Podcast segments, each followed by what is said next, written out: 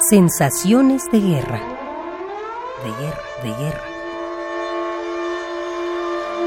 Sensaciones de guerra. Sensaciones. Sensaciones de guerra. Pedro Miguel.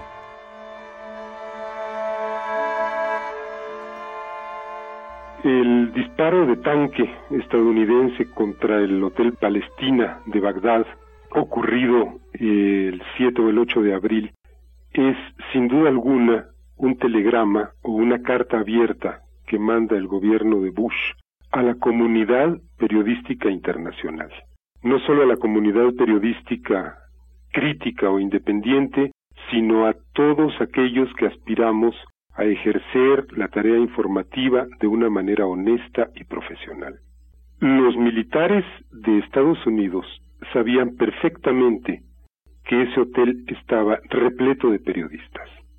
Y si dispararon contra él, no fue por error, no fue, como dijo el Pentágono, en un acto de autodefensa, a menos que entendamos esa autodefensa en un sentido literal. Es decir, querían defenderse de los periodistas y querían defenderse de la verdad que está siendo contada de manera independiente.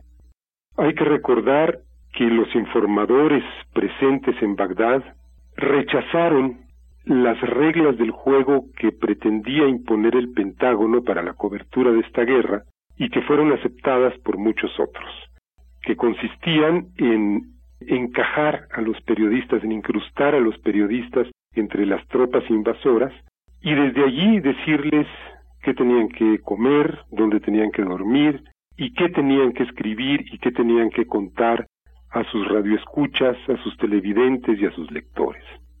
Así pues, los que estaban en el Hotel Palestina y que no habían aceptado o que no habían encontrado pertinente eh, seguir a las tropas atacantes, han recibido eh, un mensaje muy claro.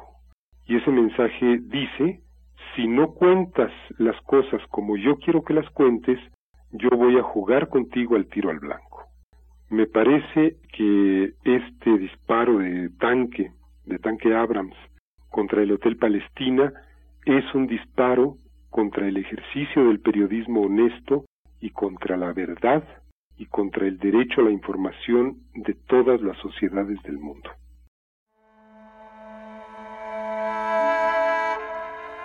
Pedro Miguel.